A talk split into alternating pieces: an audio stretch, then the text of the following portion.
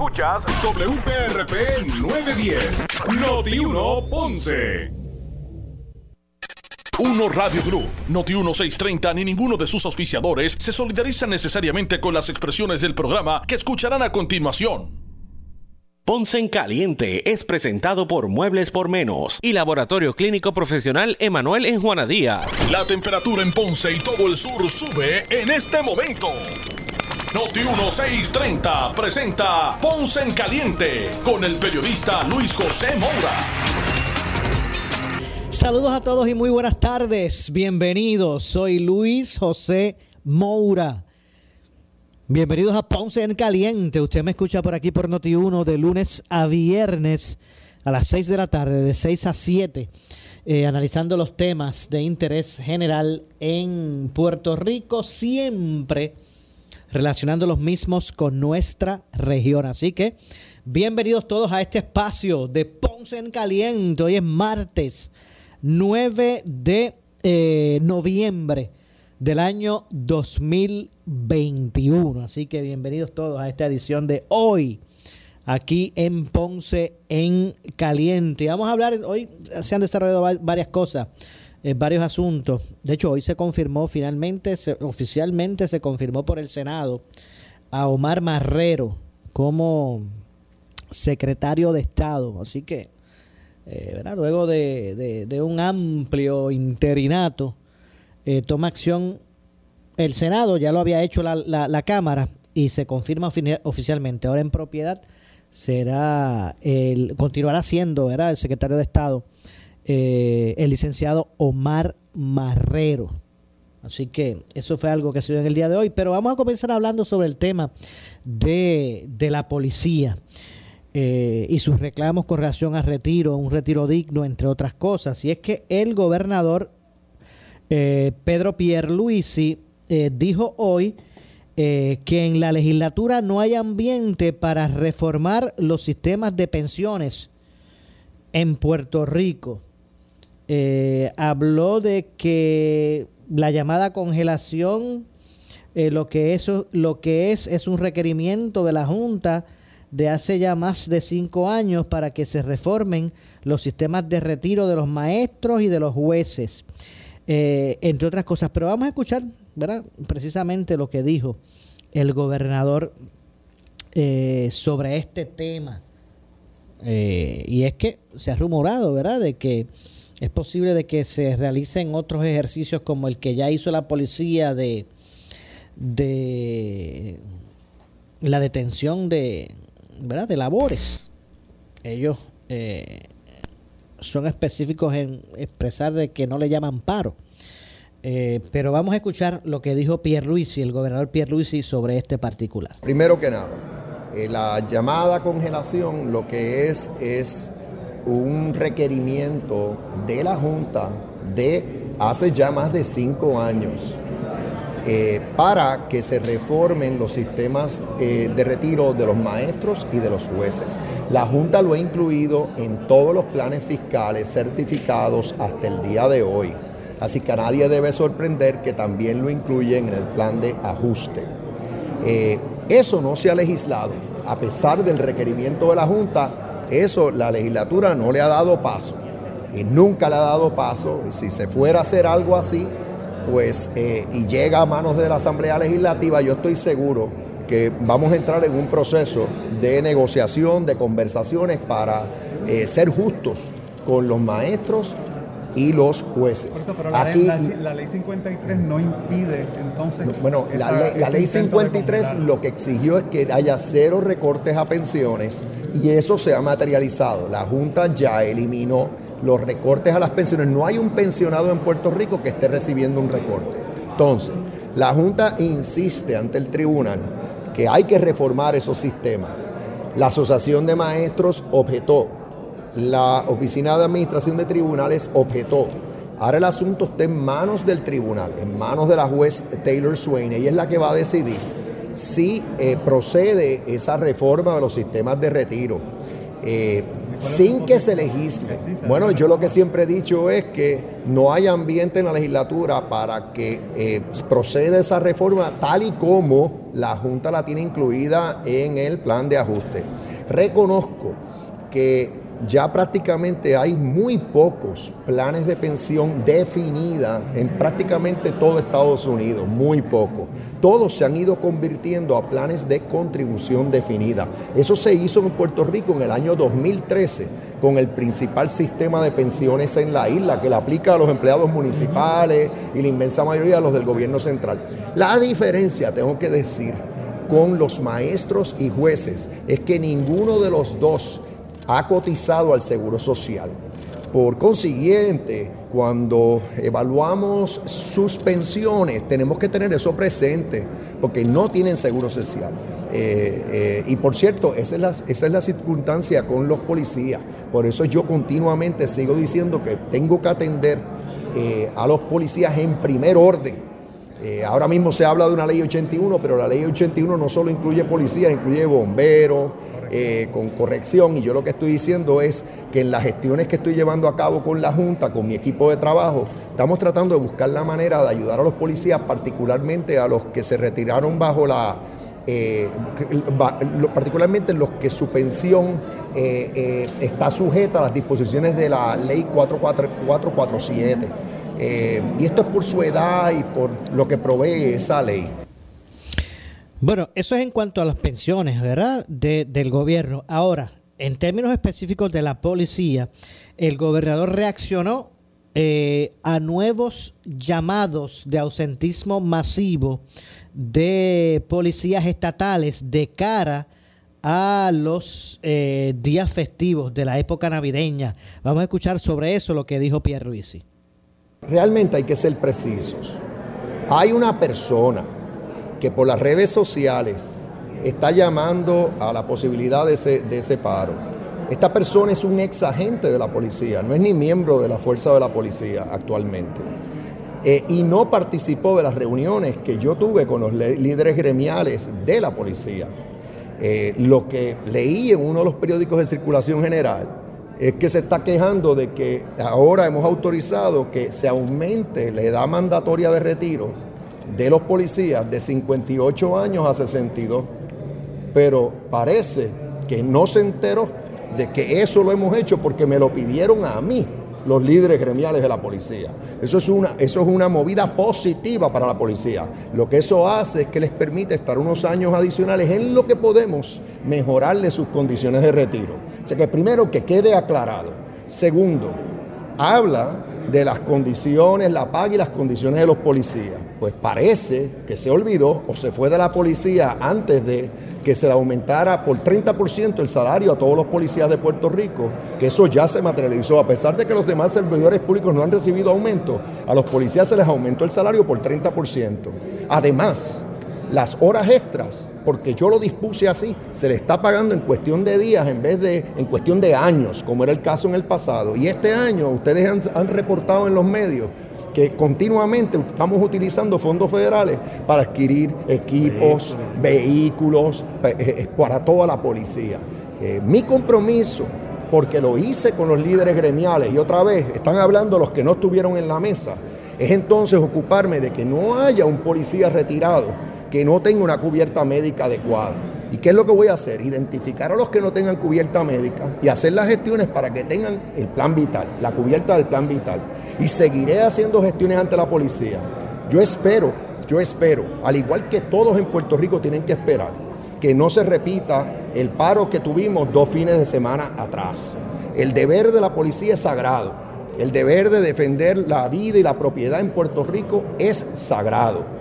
Eh, así que yo espero que eso no se repita porque definitivamente estamos defendiendo a los policías y poniendo la acción donde está la palabra. Entonces, que hablen los que están en la mesa, los que han sido parte de los acuerdos. Eh, no me hablen para las gradas o por redes los que aparentemente no tienen la información adecuada. Bueno, ahí escucharon las declaraciones del gobernador eh, Pedro, eh, Pedro Pierluisi sobre este asunto y, para ampliar precisamente este tema eh, y darle continuidad, tengo precisamente en línea telefónica al presidente de eh, la Asociación de Policía, Seguridad y Ramas Anexas. Me refiero al sargento Ángel L. Troche, a quien de inmediato le damos la bienvenida. Saludos, Troche, gracias por acompañarnos.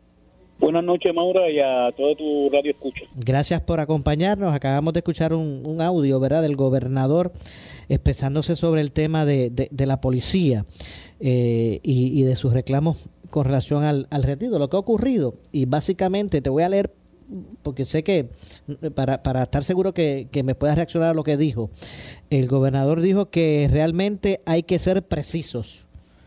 Hay una persona que por las redes sociales está llamando a la posibilidad de ese paro. él lo llama de esa forma.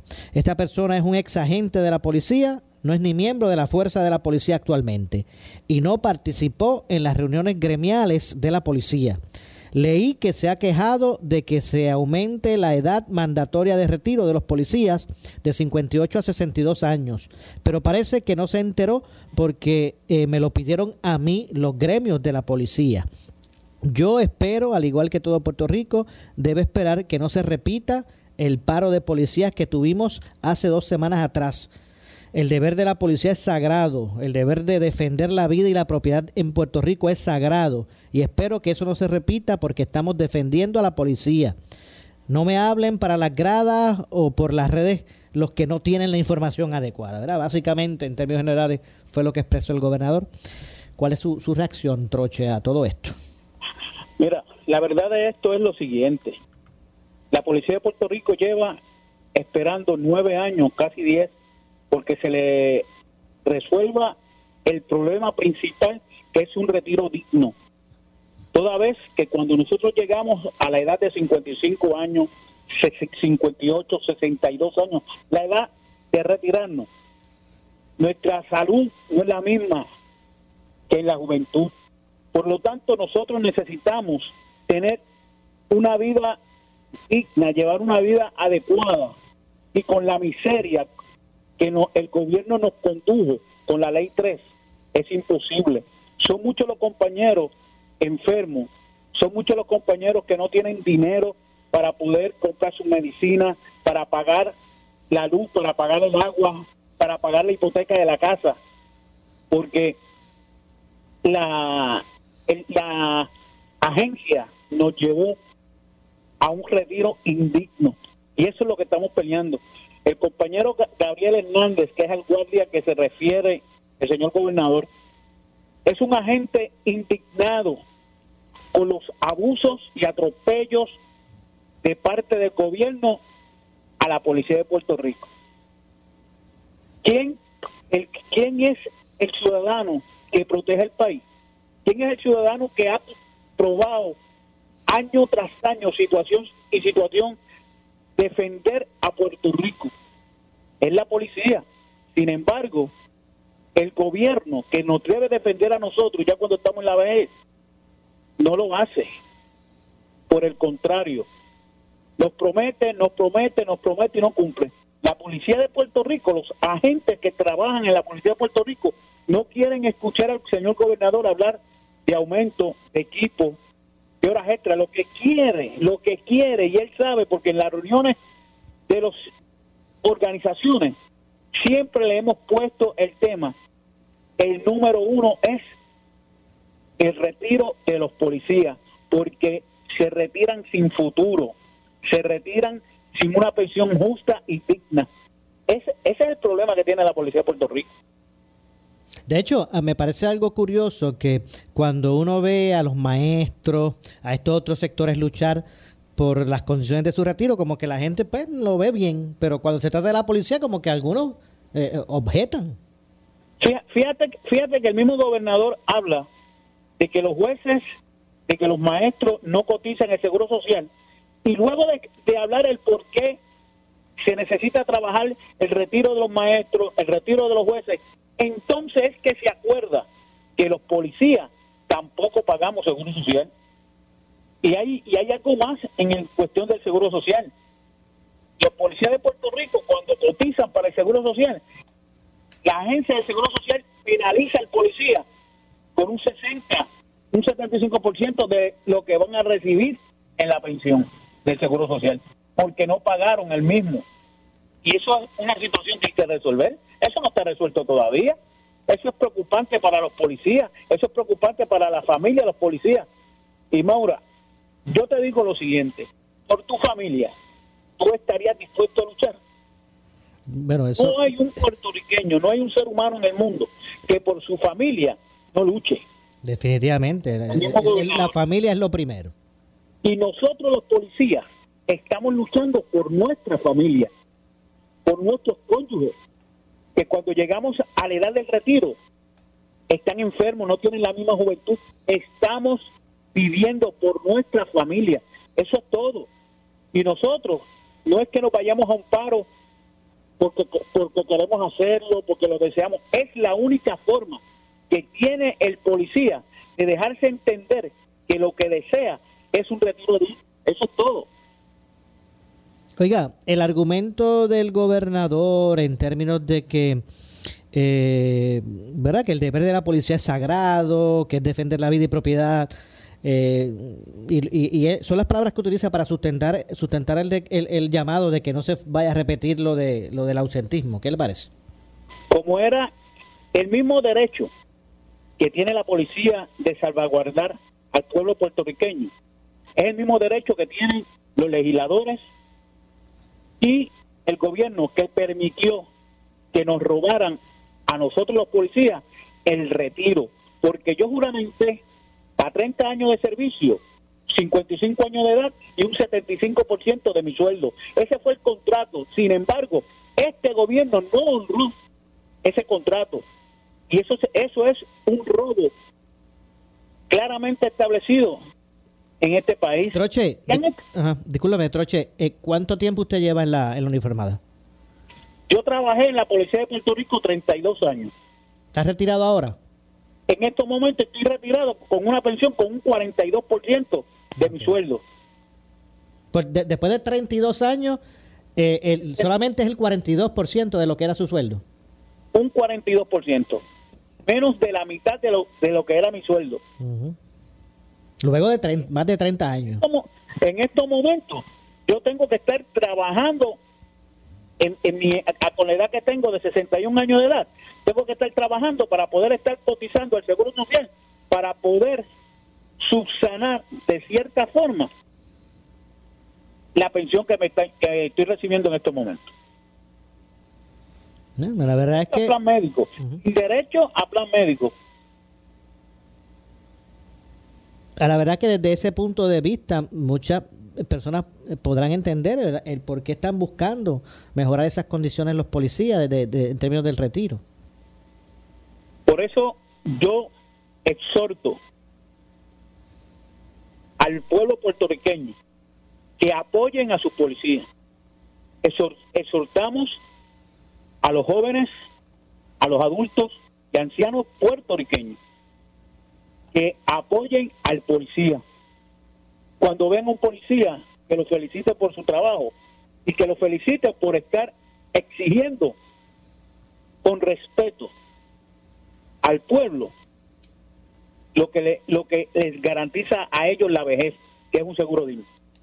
Troche, hoy era la, la feria de, ¿verdad? Para los para los policías que se comprometió el gobierno.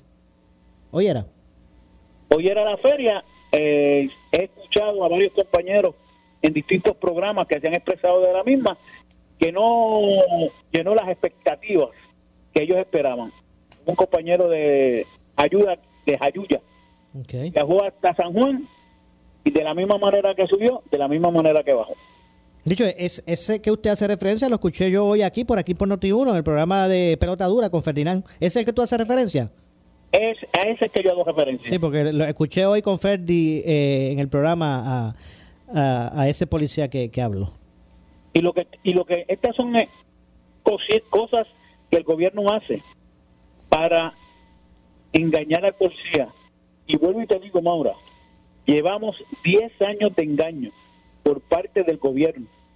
Y nosotros le hemos demostrado al gobierno. Cuando María, fuimos los primeros. Cuando los temblores, fuimos los primeros en el FIL. Cuando la pandemia, fuimos los primeros en el FIL. Hemos dado nuestra vida, hemos dado nuestra sangre, hemos dado nuestra juventud. Sin embargo, sin embargo, el gobierno no nos apoya y no nos respalda a la primera agencia de seguridad del país. De verdad que verá que es una situación bien, bien compleja, de verdad que sí, Troche, una, una, una situación compleja porque eh, cuando hablamos de la policía no estamos hablando de cualquier este eh, funcionario, ¿verdad? O servidor público. Y no es que no es que esté, ¿verdad? Este, menospreciando unos y a unos y a otros no. Pero cuando hablamos de la policía es otro asunto, ¿verdad? Es una es una responsabilidad que recae eh, eh, en la policía, ¿verdad? De, primer orden para, para, para la sociedad, ¿verdad? Eso es así. Y, y es, es triste, te lo digo, es triste tú percibir que los ciudadanos los analistas políticos, todo el mundo entiende nuestro sentir y nuestra petición. Y es lamentable que el gobernador y el gobierno de Puerto Rico no entienda nuestra necesidad. El policía lo que desea es un retiro digno, que se le dé paso a la ley 81 que la Junta de Control Fiscal le dé paso. Y la Junta de Control Fiscal debe entender que un país sin seguridad no tiene futuro económico, no tiene futuro educativo, no tiene futuro para nada si no tiene seguridad. Troche, eh, temen temen los miembros de la policía lo siguiente. Por ejemplo, yo creo que en términos generales, la gran mayoría de las personas pueden entender que, que, ¿verdad? que el reclamo que está haciendo la policía es uno justo. Y también pueden entender que eh, siguen pasando los gobiernos, siguen las promesas y que no, no se resuelven más. Yo creo yo estoy seguro que la gente eh, hasta hasta eh, no se explica cómo todavía existen personas con ese apostolado, ese compromiso social, ese, ¿verdad? E, ese, esa, esa, esa misión de, de, de, la seguridad pública ayudar, y ayudar a la gente y que todavía existan policías en las condiciones que, ¿verdad? Que, están, yo creo que en eso, en términos generales, la gente lo entiende. Eh, Nosotros los policías juramos defender al pueblo puertorriqueño. por eso, a lo que voy, discúlpame, eh, eh, eh, Trocha, a lo que voy es lo siguiente. Por ejemplo, si se vuelve a repetir ese ejercicio de, ¿verdad? De, de, mostrar la indignación que ustedes tienen y se, y se celebran y se realizan un par de días con, ausentismo generalizado. Eh, ustedes en la casa temen que, que, vaya el, crimen a salirse de control, aprovechándose tal vez de eso. ¿Ustedes temen que eso pueda pasar? Mira, nosotros a lo que tememos, sinceramente, es llegar a la edad de 60, 65, 70 años y no tener las condiciones económicas para proteger a nuestros cónyuges, para nos proteger a nuestros hijos. Eso es lo que realmente tememos, a quedarnos solos, sin ayuda, sin poder sostenernos en el mañana. Ese es el temor.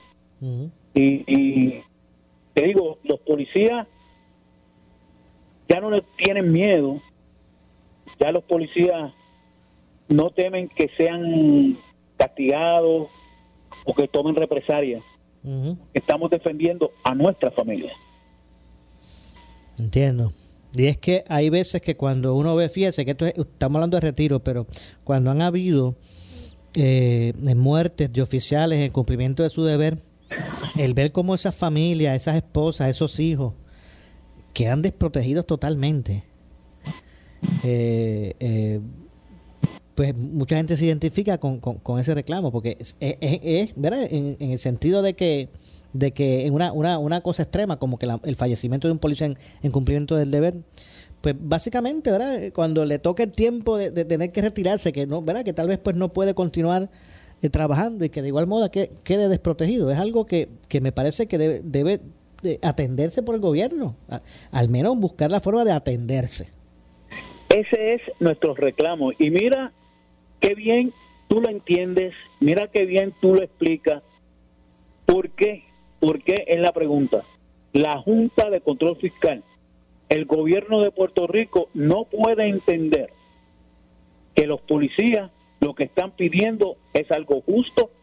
Fíjate, fíjate si somos conscientes de la situación, que no estamos pidiendo un 75% como el contrato que nosotros firmamos y el gobierno no honró. Estamos pidiendo un 50 para los que se van, porque por lo menos en mi caso ya yo me fui, yo no tengo oportunidad. Exacto, que es para los que todavía están activos. Bueno, eh, los que están activos y el, y el señor gobernador con sus gestiones lo que está provocando es que los compañeros de la 447 y de la ley 1 se jubilen y no tengan derecho a nada. Es una manera de ganar tiempo. Bueno, eh, Troche, lamentablemente se me ha acabado el tiempo en el segmento. Muchas gracias por, por acompañarnos.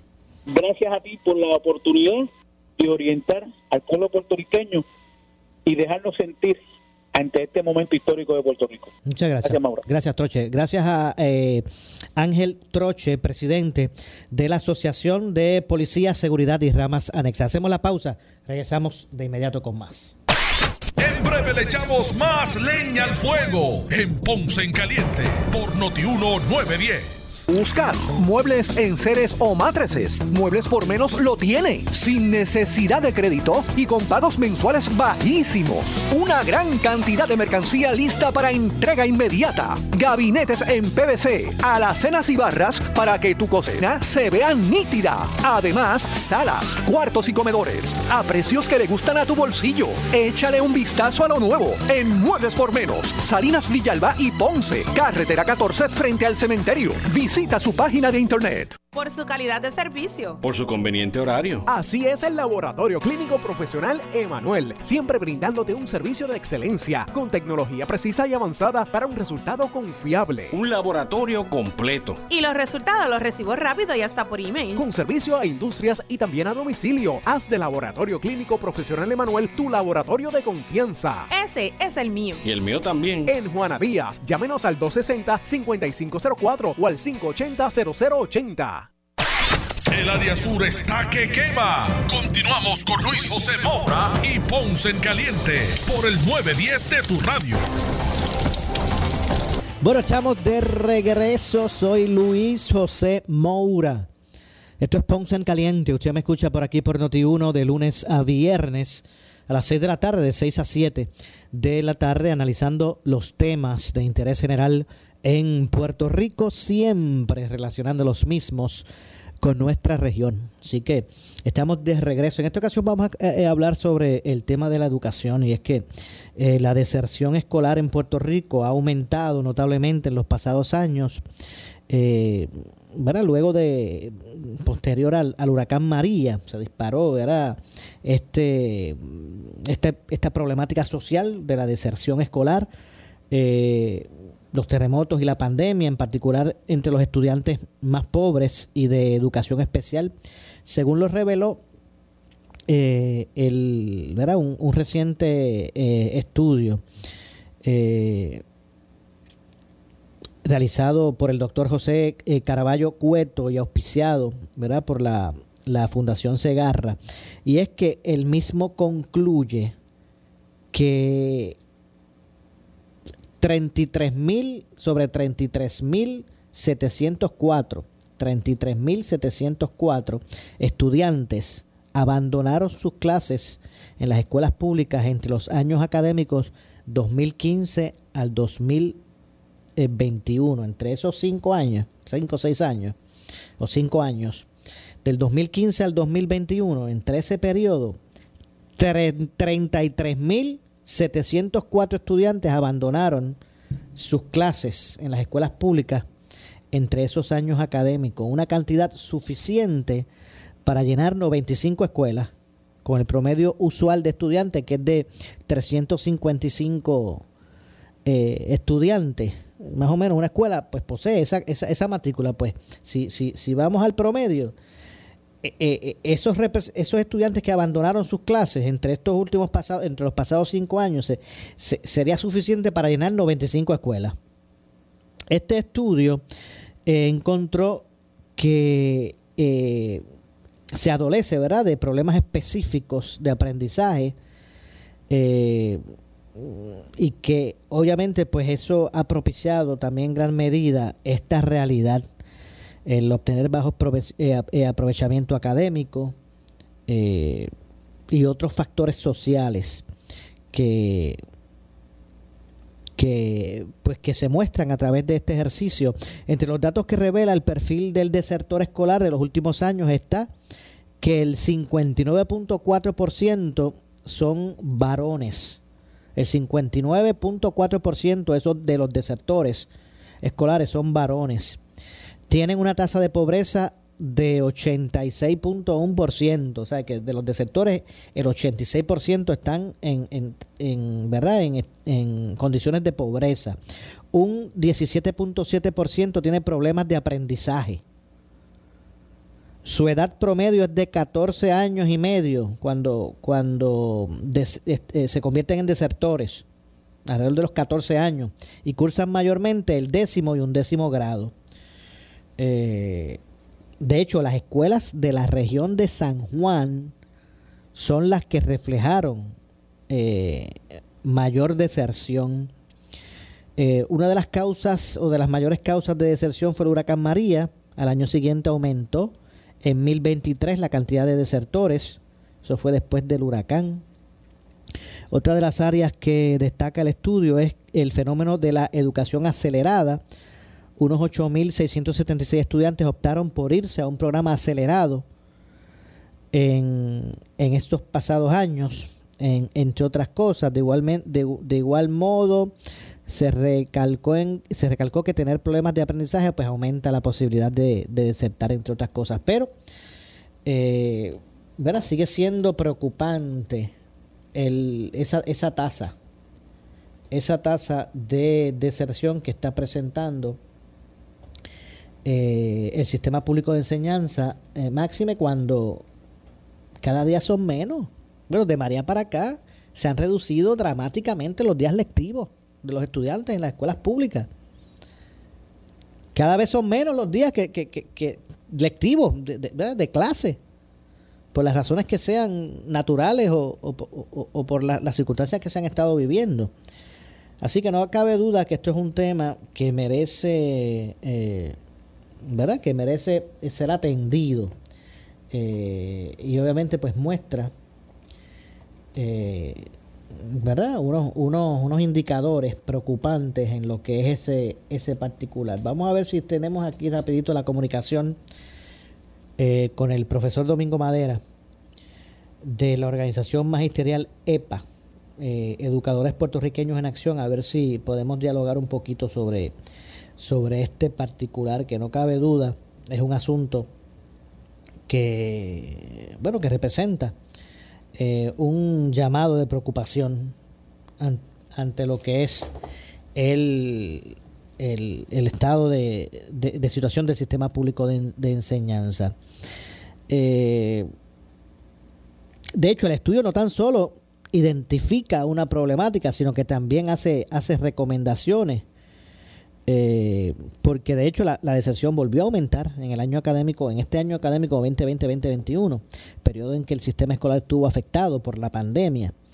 Eh, dentro de las recomendaciones para evitar la deserción se, se señaló tomar medidas para que los padres se interesen más en la educación de sus hijos, hacer la escuela más atractiva, con nuevos programas creativos y, y recreacionales, introducir cursos que enfaticen la equidad de género para cambiar patrones sociales en los varones, eh, estimulándolos en su educación, atender el tema de la pobreza y estimular los empleos en las poblaciones desventajadas, individualizar la enseñanza para apoyar a los estudiantes de educación especial, explorar si hay patrones de racialización, eh, un trato distinto de acuerdo eh, al estudiante en la educación escolar pública, un estudio adicional sobre los factores de deserción escolar en San Juan, que fue el área ¿verdad? que más problemas sobre esto trajo.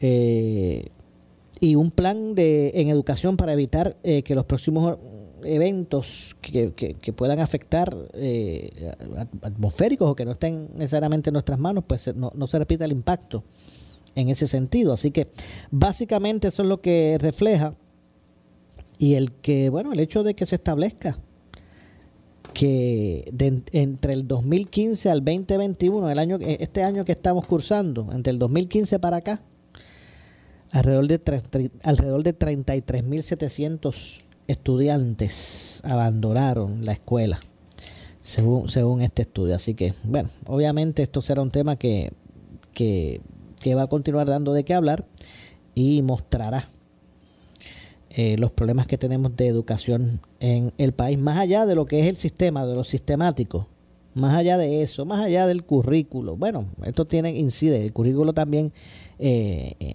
incide, pero más allá del, del aprovechamiento académico, hay otros factores que están disparando este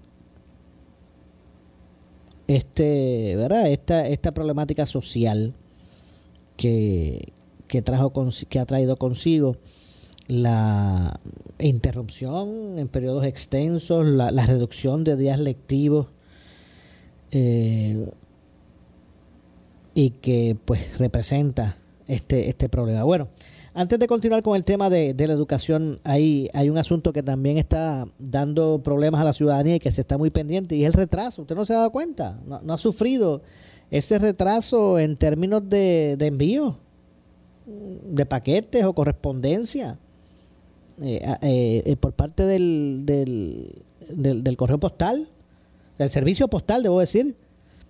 Pues... Eh, Hoy trasciende que el Servicio Postal en Puerto Rico contrató sobre 200 nuevos empleados y van a habilitar un, nuevo centro en Dorado y en, en Carolina para buscar atajar el cúmulo de paquetes y todos estos retrasos que se han estado dando.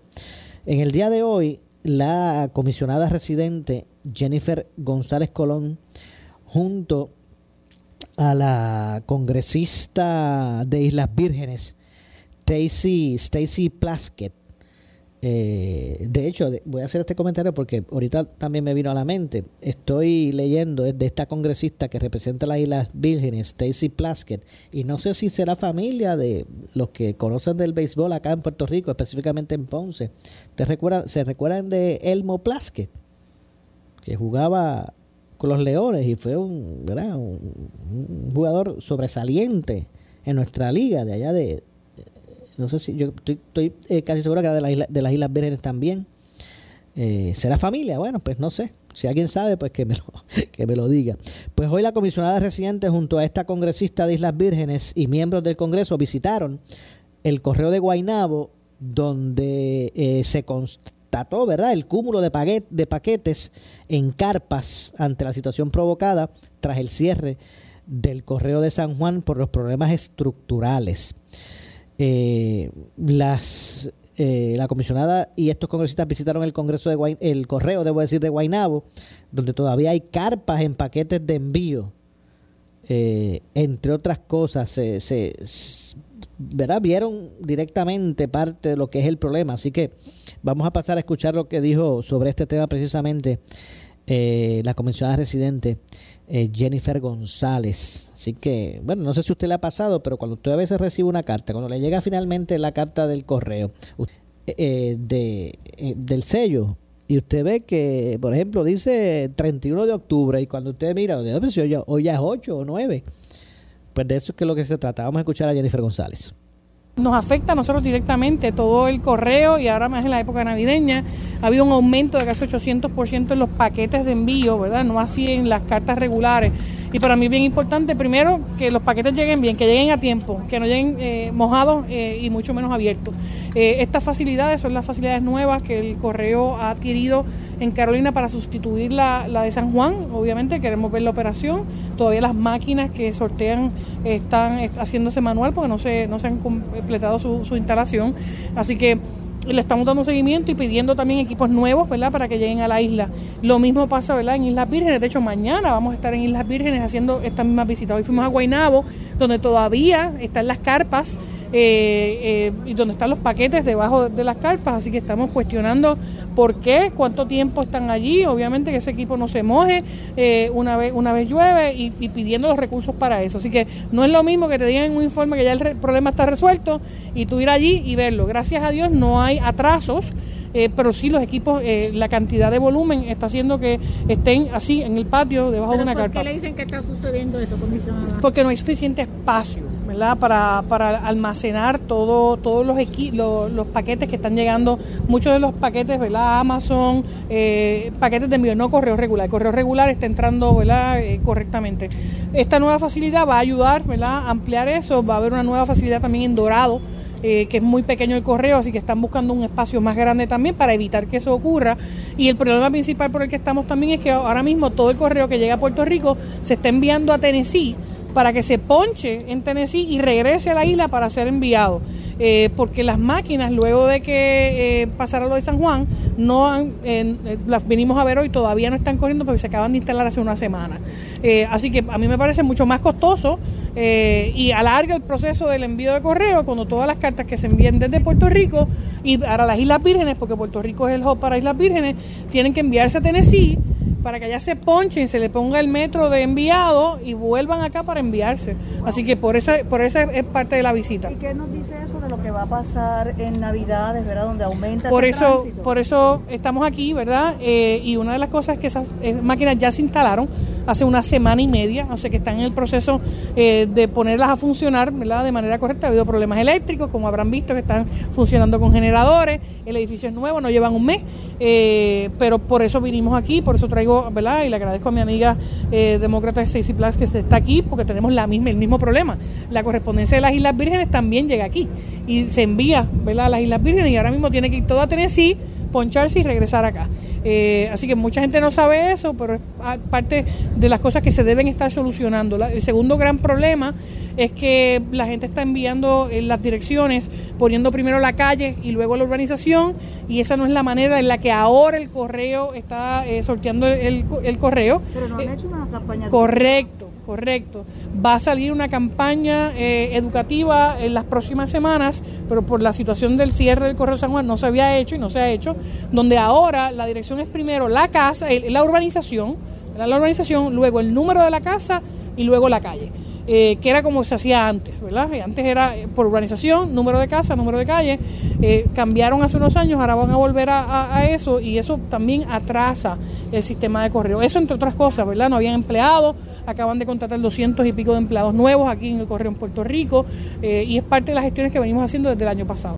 Ahí escucharon las declaraciones de la comisionada residente de Puerto Rico en Washington, Jennifer González, sobre este tema. Jennifer habla de, de los paquetes, no hace referencia, ella dice que al correo regular no, pero me consta que también ocurre en, en términos de correo regular, eh, comunicaciones en, cartas que también pues se están viendo afectadas en ese sentido. Bueno, antes de ir a la pausa, hoy, hoy la, la, senadora eh, Rodríguez Bebe, Joan Rodríguez Bebe, re- re- revivió el tema de, de la jornada regular de, de- del trabajador en Puerto Rico. Y es que la senadora por el proyecto Dignidad, Joan Rodríguez Bebe, propuso hoy una medida para investigar la viabilidad de establecer una jornada laboral de cuatro días.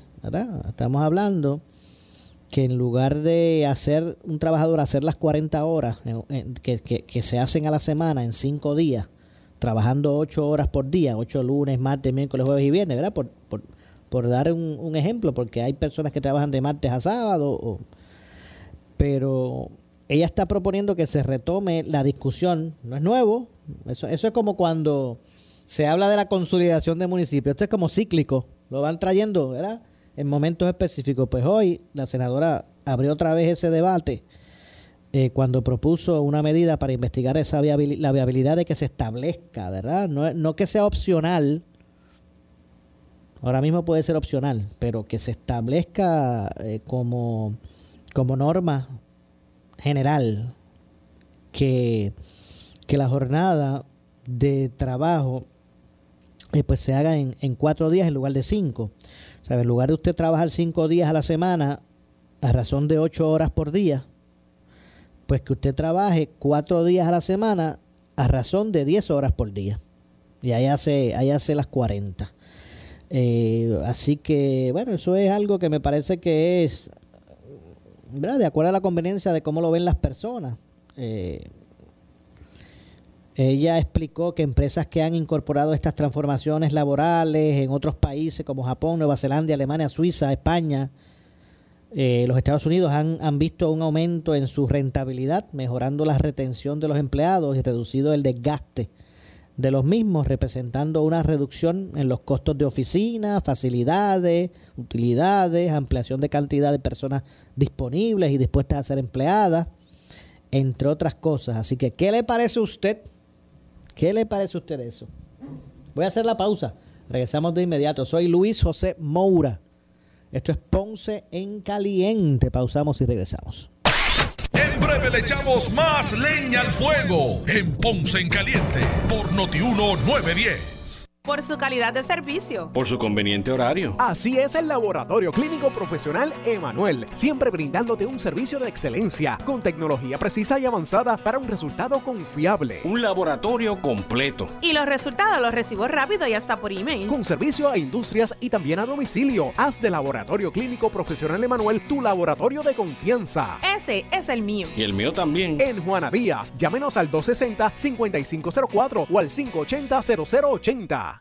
¿Qué buscas? Muebles en seres o matrices. Muebles por menos lo tiene. Sin necesidad de crédito y con pagos mensuales bajísimos. Una gran cantidad de mercancía lista para entrega inmediata. Gabinetes en PVC, alacenas y barras para que tu cocina se vea nítida. Además, salas, cuartos y comedores. A precios que le gustan a tu bolsillo. Échale un vistazo a lo nuevo en Muebles por menos. Salinas Villalba y Ponce. Carretera 14 frente al cementerio.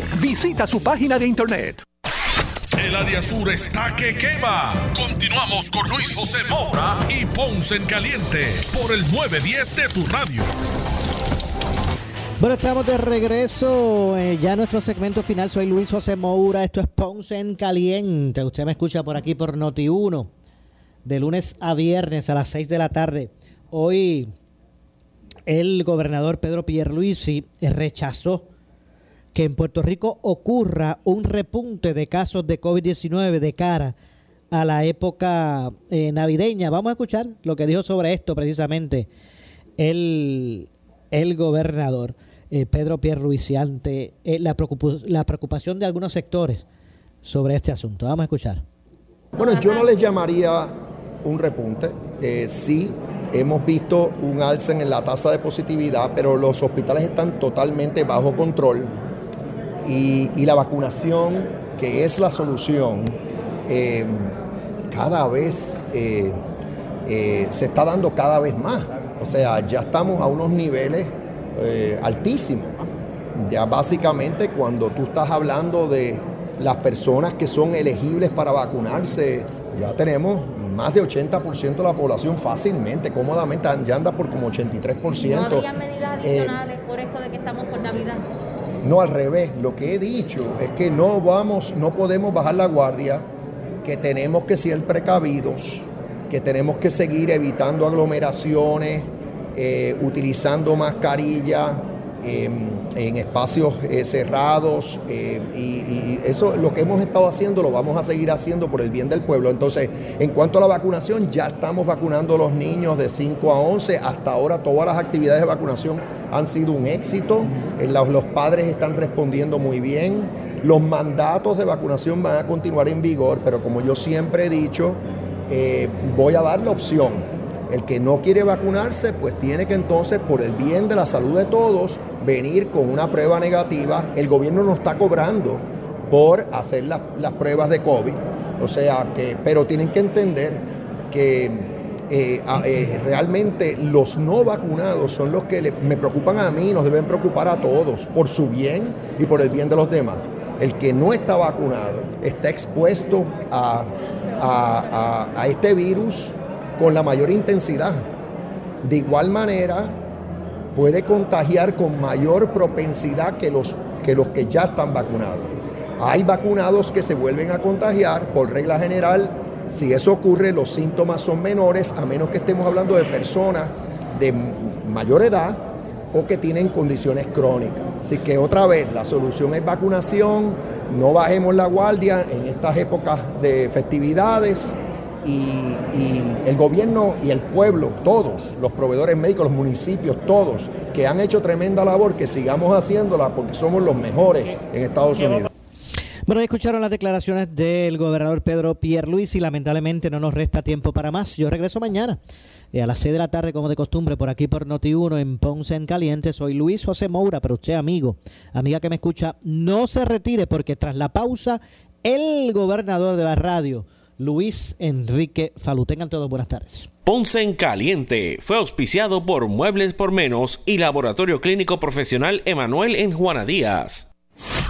Escuchas WPRP 910, Noti 1 Ponce. Uno Radio Group, Noti 1630 ni ninguno de sus auspiciadores se solidarizan necesariamente con las expresiones del programa que escucharán a continuación.